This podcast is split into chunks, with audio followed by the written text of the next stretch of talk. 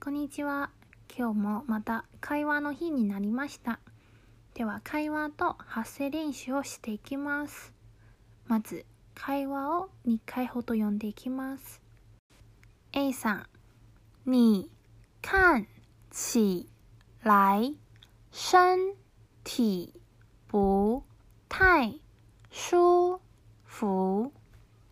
B さん，对，我从早上就开始肚子痛。A さん，你今天早退回家吧。もう一度読んでいきます。A さん，你看起来身体不太舒服。 B さん，对，我从早上就开始肚子痛。A さん，你今天早退回家吧。この会話の意味は A さん、君は体調悪そうに見える。で B さんは、そうなの。私、朝からお腹が痛いの。で A さんは、今日早退して早く帰ろう。と言いました。細かく説明していきますね。A さん、你看起来こちらの文法は英語と一緒で You looks like 看は見る英語の look の意味です起来はもともと起きるの意味なんですけどで動詞と合わせて看起来は look like の意味になります。その他も吃起来食べるという吃と合わせて食べて何々のようと感じる。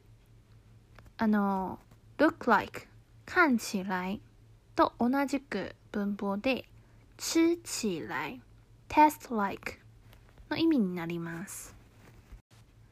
身体はあの昨日も話した通り t は日本の体の漢字と違うんですけど意味は全く一緒ででこちらは身体の意味ですね。身体で中国語の中の身体は体の意味になります。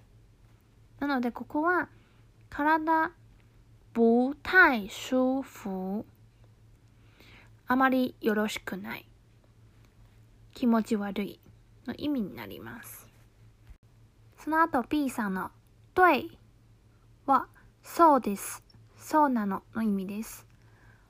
我从の「从」いついつからのからの意味です。早上は朝ですね。就は強調の意味で。その後の開始。は始まるの意味です。なので、朝すでに何が始まってるという意味で、今日を使ってます。で、何が始まってるだろう？肚子痛お腹痛いっていうことが朝から始まってる。肚子はお腹。痛は痛い。こちらも英語と似てて、stomach ache は、あの、お腹が痛いの英語ですけど、stomach はいい。で、ache は痛い。stomach ache 合わせたら、お腹が痛いという名詞になります。こちらも、肚子痛は状態の名詞ですね。お腹が痛いという状態の名詞になります。その後の A さん。你今天你は君。今天は今日。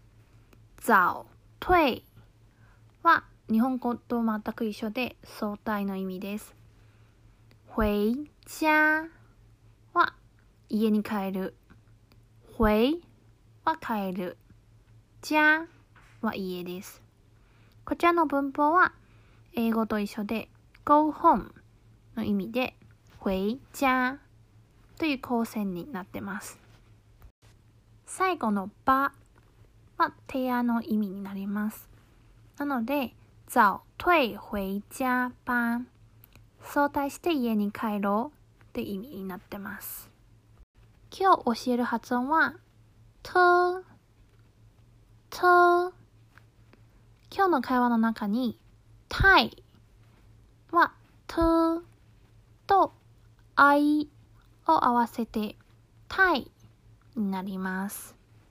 では今日は以上です。